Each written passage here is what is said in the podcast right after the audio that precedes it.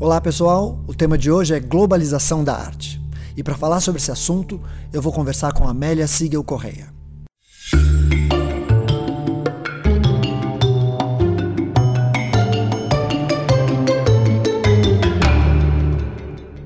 A inspiração para essa conversa veio de uma pesquisa que ela fez sobre uma exposição que aconteceu em 1989 no Centro Pompidou de Paris, chamada Magicien de la Terre.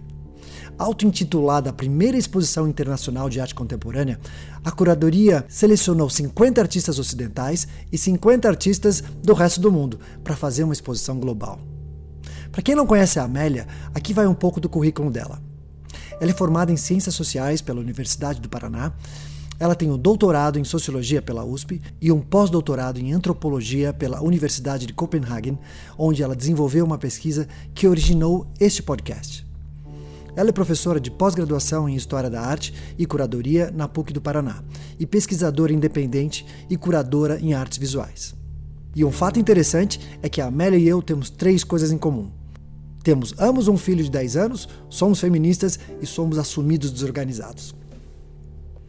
Oi, Amélia. Me fala um pouco sobre a exposição que aconteceu no Pompidou e como ela serve de ponto inicial para a nossa conversa de hoje. Eu acho que assim é, tem uma questão ali de, de, de buscar fazer uma exposição global que é algo que até hoje é, é, um discurso muito forte do mundo da arte, né? Uhum. Essa ideia de global, de sem fronteiras, sem passaporte, nacionalidade não importa e tudo isso. Mas a gente percebe que, digamos assim, o domínio, o predomínio das instituições europeias e americanas elas continuam, certo. né? Porque o que, que é global? Global é você ter artistas de todo mundo em Paris, mas você vai ter artistas é, da Nova Guiné em exposições na Argélia, uhum. né? Ou Irã fazendo intercâmbios com a África do Sul. Será que isso está acontecendo também? Ou será que o global é, é, é, é é a periferia se direcionar para o centro. Né? Então parece que é muito mais isso, né?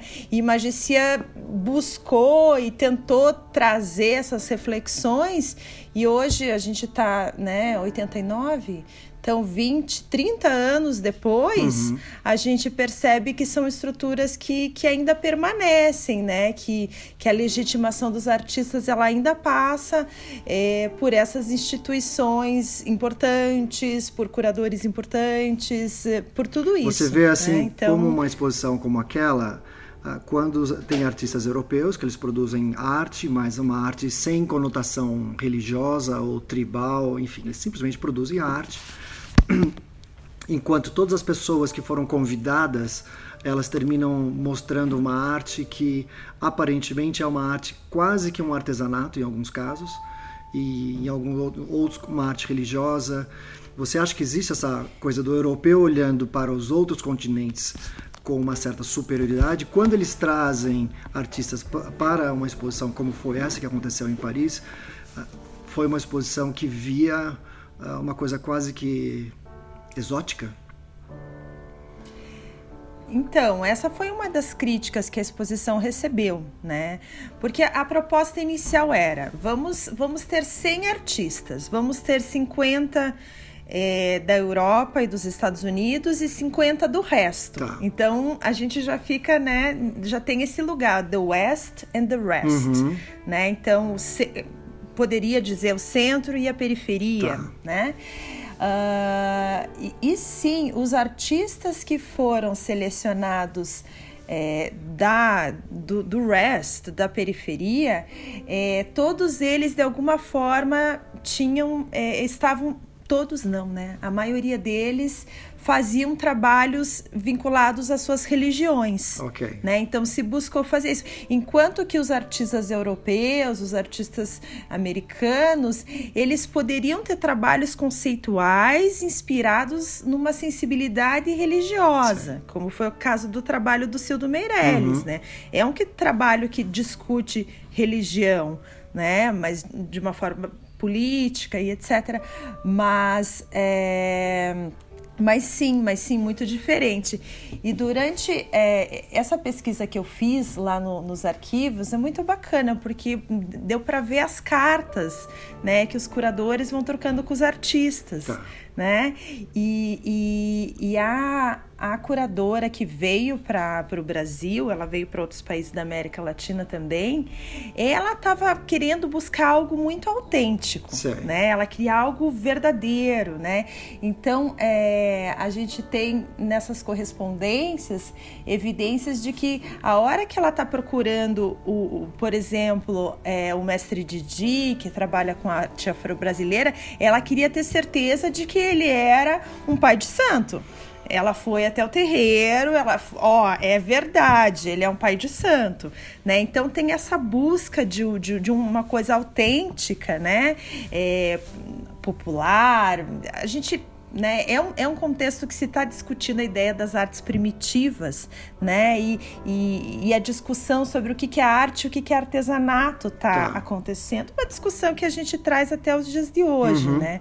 Por que, que certas obras é, são arte e outras não são, outras têm um estatuto, um status menor. Inclusive, tem uma, uma fala interessante do mestre Didi que ele diz que eu acho que na primeira Bienal da Bahia que ele participa, se não me engano, em 1986, tá. é, o, o, a obra dele aparece no cartaz da Bienal, uhum. tá? E assim, e não tem menção ao nome dele. Sei né? Tipo, artesanato produzido, alguma coisa assim, né? Uhum. Então, Magician buscou dar nome para essas pessoas, buscou trazer, claro que não só Magician, né? Mas a gente está falando desse caso específico. Foi uma, foi uma buscou... exposição de boa fé, no sentido de tentar eh, igualar de uma certa forma, ou não? Sim, sim, sim. Foi uma exposição de boa fé que, que esbarrou numa série de problemas. O próprio curador-chefe né? não Mas, era sim, europeu. Ele era francês. Ele era francês. Ele é francês. Ele é francês, ok. Ele é francês, é, sim, ele é francês, mas ele já trabalhava com essa, né, já tinha trabalhado na Austrália, já tinha trabalhado em outras exposições e, e já estava interessado em colocar essas, essas produções de, de lugares diferentes junto, né, em diálogo, digamos assim. Só que o que aconteceu foi um diálogo, né, em que cada um estava falando uma língua. Sim. né, foi, foi um pouco complicado, assim. Depois que acabou a exposição, então não, ninguém mais se falou, pelo jeito. Cada um foi para o seu canto. Olha, eu, eu analisei mais, eu, eu, eu busquei entender um pouco melhor os artistas brasileiros que estiveram lá o Cildo Meirelles, o Ronaldo Rego e o mestre Didi. É, tem uma, uma correspondência é, da pessoa que cuidava da, da, das obras, da, do transporte, da estadia do Cildo Meirelles, fala assim, olha, Cildo Meirelles, a, a, gente não sabe nem quem que é o Ronaldo Rego. Sim. Né? Então, Ronaldo Rego e Cildo Meirelles não se encontram em Paris, por exemplo, e eles são brasileiros. Uhum. Né? É, tem um, a, a gente sabe que as afinidades elas vão acontecendo, vão acontecer naquele contexto é, a partir é, dessa, da linguagem que se está falando, né? Da linguagem plástica ou da linguagem poética que esses artistas estão trabalhando. Então, por mais que eles viessem do mesmo país, é, eles tinham um pouco em comum naquele contexto, Sei. me parece. Deixa eu te. Eu, a gente nem combinou muito bem essa nossa conversa, porque a gente já tinha conversado antes. Não. Mas deixa eu te pôr numa, numa questão mais, mais atual. assim. Isso aconteceu há quase 30 anos atrás. Uhum. E, e hoje? Como, como as artes na, na África, como as artes na América Latina são tratadas, como eles veem hoje isso? Eles, eles conseguem ver os artistas africanos e sul-americanos com igualdade, na sua opinião? Olha, eu vou te falar a partir de um caso que eu conheço bem é, que é do, do, do, da construção do Zayt Moca, desse museu na, na África do Sul, em Cape Town. Tá. E porque faz parte do mesmo projeto que eu, que eu trabalhei na Dinamarca. E, e, é muito interessante, porque esse museu ele vai ser construído como um museu que, né, um museu de arte contemporânea, que vai, né, que vai trazer a arte contemporânea da África e vai mostrar para o mundo, né? Mas o que acontece com os artistas que estão expondo lá, com alguns deles, é que se espera deles que eles é, é, falem sobre a condição de ser africano né? Sobre, sobre o seu contexto, que eles de alguma forma respondam a essas expectativas.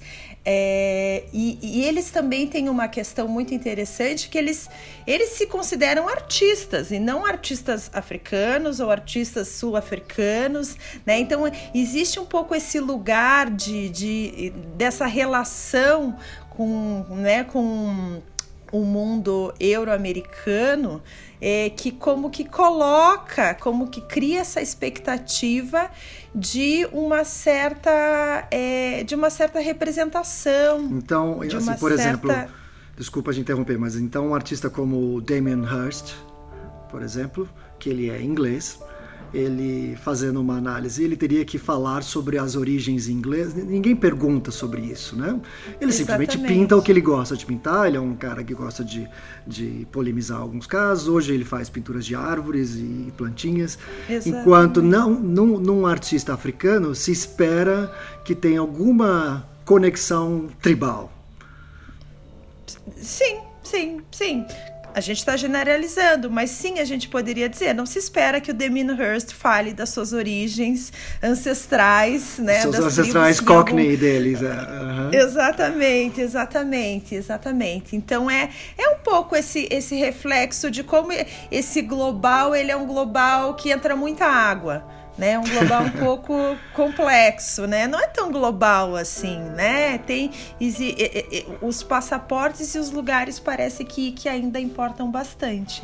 Você acha que se espera dos artistas um discurso uh, comum, ou seja, o artista tem que ter aquela, aquele linguajar, o jargão do artista uh, europeu para ele poder entrar no, na turminha, ou seja, um artista brasileiro para fazer, um, um, fazer sucesso na Europa ou nos Estados Unidos, ele tem que participar desse mesmo linguajar que se fala a poética do artista e esse discurso tem que ser semelhante? Ah, sem dúvida. A linguagem da arte contemporânea, a linguagem conceitual, ela permite, né, que se, se passe mais fácil pelas fronteiras, né, pelo, pelo pela imigração, né? Ela, ela, ela, ela faz isso, ela é uma linguagem, mas ela é uma linguagem que é, é, enfim, não, não dá para dizer que ela é uma linguagem só europeia, porque a gente também aqui, né? Nós temos nossa, nossa história aqui, os nossos neoconcretos contribuíram e muito, sim, né? É, para a construção disso. É, mas eu lembro aqui de algumas, algumas citações, algumas alguns comentários que o Ronaldo, Ronaldo Rego fez quando eu entrevistei ele lá no, no ateliê em Petrópolis. Isso também tem alguns livros dele.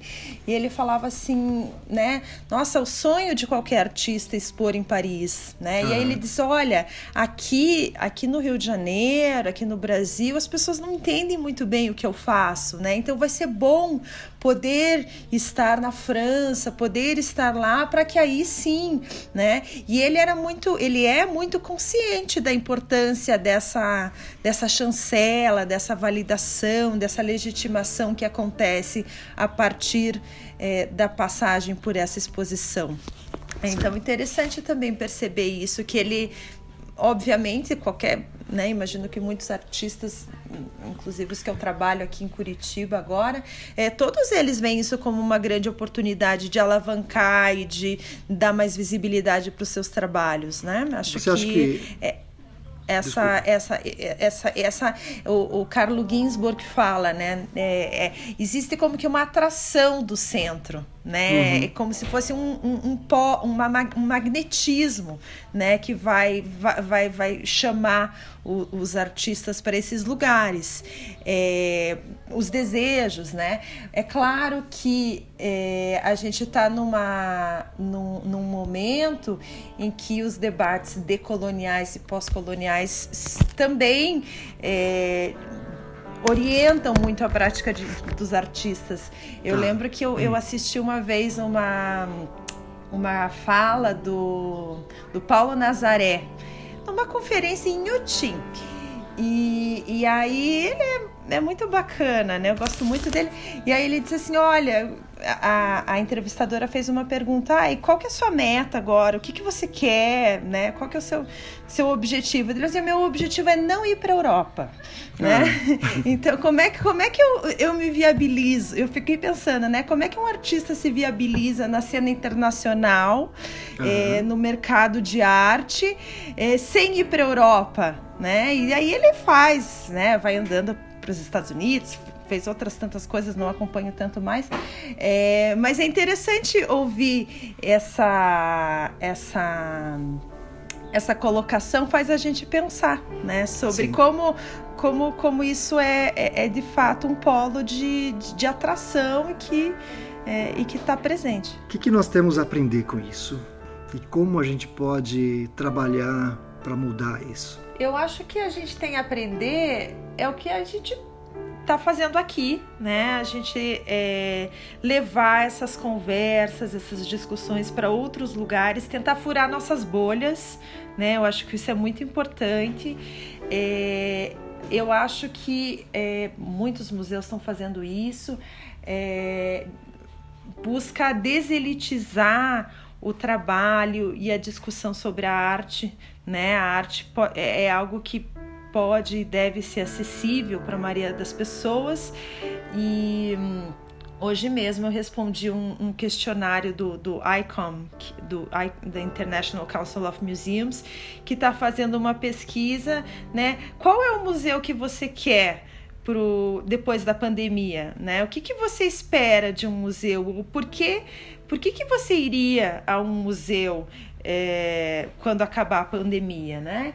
E isso me fez pensar, né? O que, que a gente quer? A gente quer ver diversidade, a gente quer entretenimento também, a gente quer reflexão, é, a gente quer, e, e claro que para o museu ou para a arte, para que ela seja atrativa para um, um, número de maior de pessoas, a gente tem que fazer esse trabalho né, educativo e de descolonizar esses espaços, né, que esses espaços se abram e se tornem cada vez é, mais plurais. Não é um trabalho fácil. Vamos falar um pouco agora de mercado de arte obviamente não é muito a sua praia, o seu, seu mercado, é, é, você trabalha um mais no sistema da arte do que na compra e venda de obras de arte. E, e, e eu vejo que o, porcentualmente em relação ao mundo, o Brasil não chega a 1% do, do valor de compra e venda anual. Uhum. É, é, muito, muito pequeno. Uhum. E a ideia de todas as galerias é conseguir entrar nos grandes mercados compradores, que são hoje Europa, Estados Unidos e agora entrou a China. China. Uhum. Né? A China agora virou um grande comprador. Eles têm dinheiro de sobra uhum. e estão interessados em comprar. Mas eles também estão interessados em comprar artistas chineses. Então eu vejo que o Brasil precisa fortalecer o seu discurso de, de arte para poder internacionalizar esse discurso para ser aceito nos grandes mercados compradores. Uhum, uhum. Como fazer isso? Como fazer isso, né?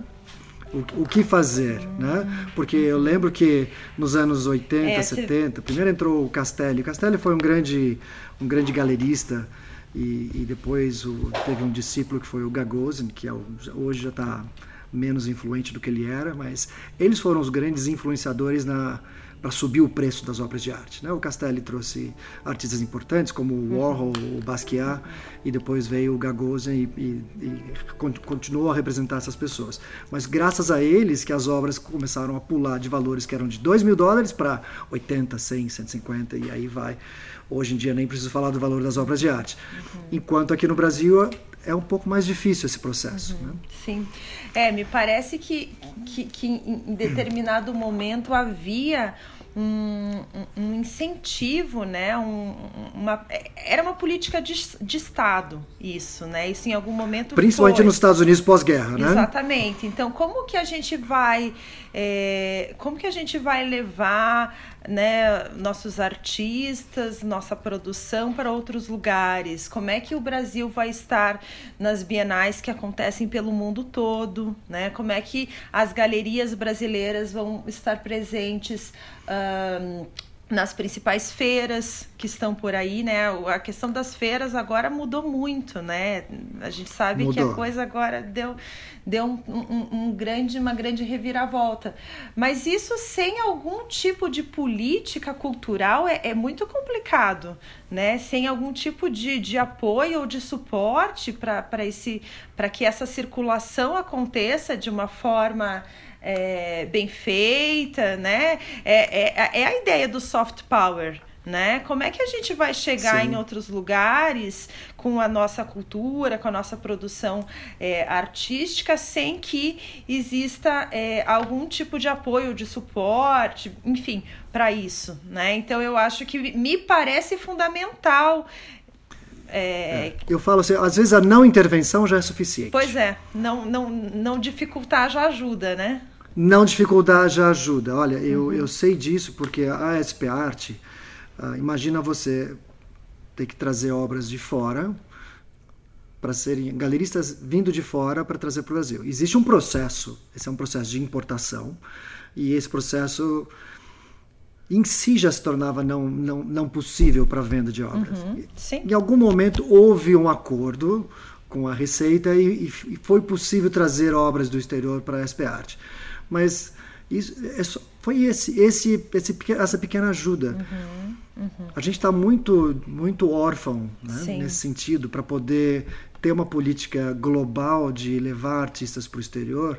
Se a gente pensar nas todas as dificuldades que, no mínimo, a receita impõe sobre, sobre isso. Sim, né? não. Nossos artistas estão com dificuldade de sobreviver agora, né? É, oh, putz, imagina, agora muito mais, museus, né? Museus, uhum. né? Como é que vai ser isso, né? É, se a gente já teve uma diminuição de, de, de verba para educação para o ano que vem, a, a cultura tá, né, está, está jogada às, praças, às traças, quando isso poderia é, ser também né, uma forma de, de, de um, um, um, uma linha de política pública para né, para gerar crescimento econômico. A gente sabe que, que isso de fato é, é algo importante.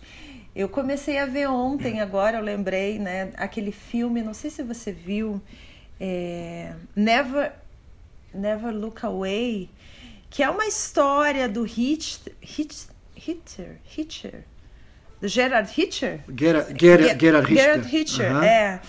É um filme de três horas, então vi uma hora e meia só ontem.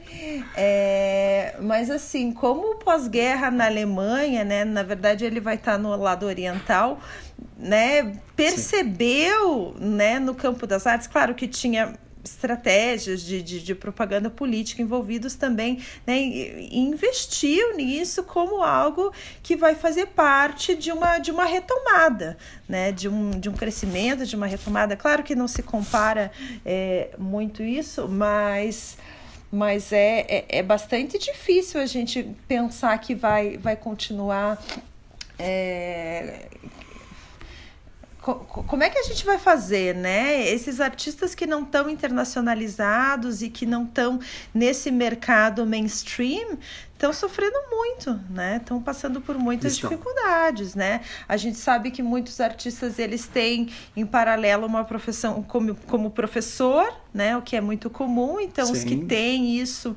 ainda conseguem segurar a onda, mas é, mas para além disso, é, o, o, os menores, assim, artistas mais jovens, assim, é, estão passando por um, um, um período difícil. Amélia, deixa eu fazer uma pergunta que vai, pelo menos para aliviar o nosso sofrimento aqui, que a gente está falando de tantas coisas, termina, a gente termina sofrendo é, por tabela. Em um mundo ideal, o que, que seria legal que isso que acontecesse no sistema da arte? Eu faço isso junto com você, né? Então faço. Eu começo. Por eu favor. digo assim, eu digo assim que no mínimo, no mínimo, uh, porque a gente não está falando de, de muita, muito dinheiro. No mínimo cortar as taxas uhum. de insumos de artistas, que já isso é tão sofrido, sabe? Uhum. A gente com só tinta aqui no Brasil, as tintas nacionais ainda tem um nível escolar. Uhum. E tintas estrangeiras eu não preciso falar o custo de cada tubo, né? Então os artistas sofrem já já para pintar. Então no mínimo iniciar uma política de a, a suporte em não taxar os insumos para artistas. Uhum. Esse, esse, assim, para começar, tem tanta coisa que pode ser feita, mas por que eu estou puxando esse assunto? Eu estou puxando esse assunto porque o começo da nossa conversa foi uh, por conta de uma exposição que aconteceu em 89, onde queria globalizar, e enfim, eles terminaram uh, tentando fazer isso, mas teve um viés colonialista que passou sem, sem eles perceberem ou não. Né? Aí a gente tem que, tem que discutir mais, você é uma pessoa mais, mais correta para falar sobre esse assunto. Mas se a gente quiser globalizar, a gente precisa ter alguns passos. Né? E a gente está num momento que não só os artistas no Brasil, mas no mundo todo estão é, sofrendo. Só que o barco, a tempestade está sendo para todos, só que o barco dos artistas é pequenininho e eles estão afundando mesmo. Então a gente tem que ver como o Brasil poderia ajudar, como as políticas poderiam ajudar os artistas a se globalizarem. Porque a internet já ajuda isso de uma certa forma. Uhum, Até o Instagram já ajuda sim, isso de uma certa forma. Sim. Eu vejo muita gente sendo uh, contactada por pessoas no exterior para comprar obra aqui no Brasil. Uhum. Fantástico, uhum. fantástico. Mas isso não é suficiente, porque isso não está acontecendo. Uhum.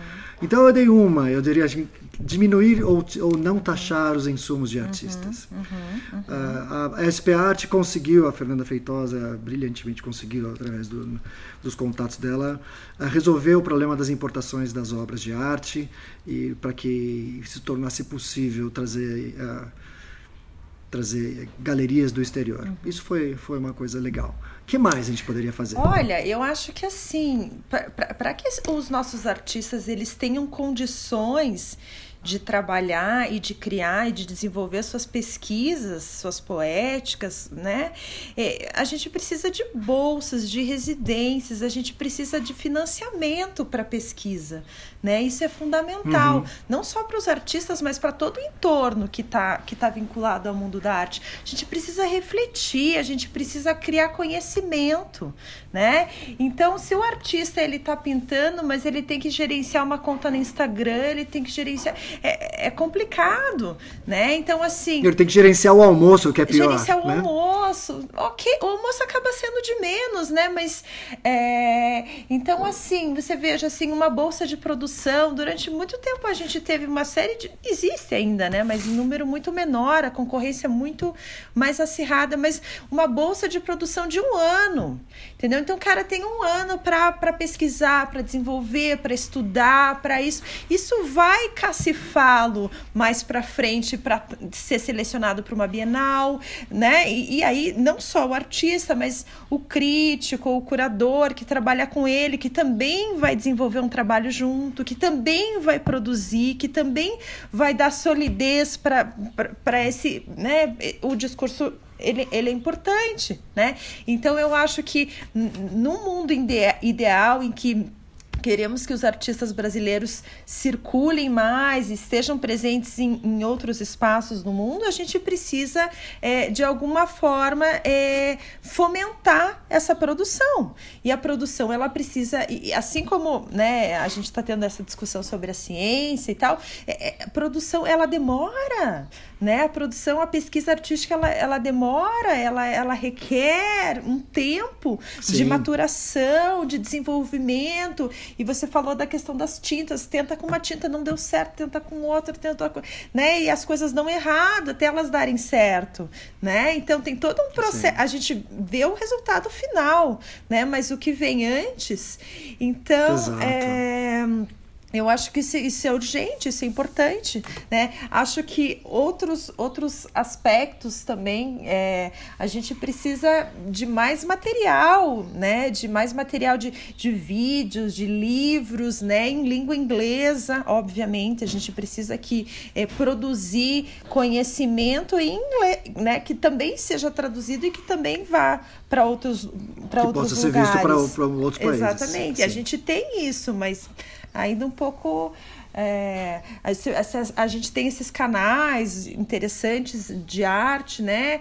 E eu olho aqui para o nosso contexto aqui no Paraná, tanta coisa por fazer né? Tantos artistas que precisavam ter é, um filme, um documentário, que a gente precisava, né? E, e, com legenda e com produção. Então, tudo isso demanda, né? Tudo, tudo isso requer, né? A gente vai parar no mesmo, na mesma questão que você levantou, requer financiamento, dinheiro, patrocínio e tudo isso, né? Então, acho que esse é um, um outro aspecto importante aí para a gente pensar.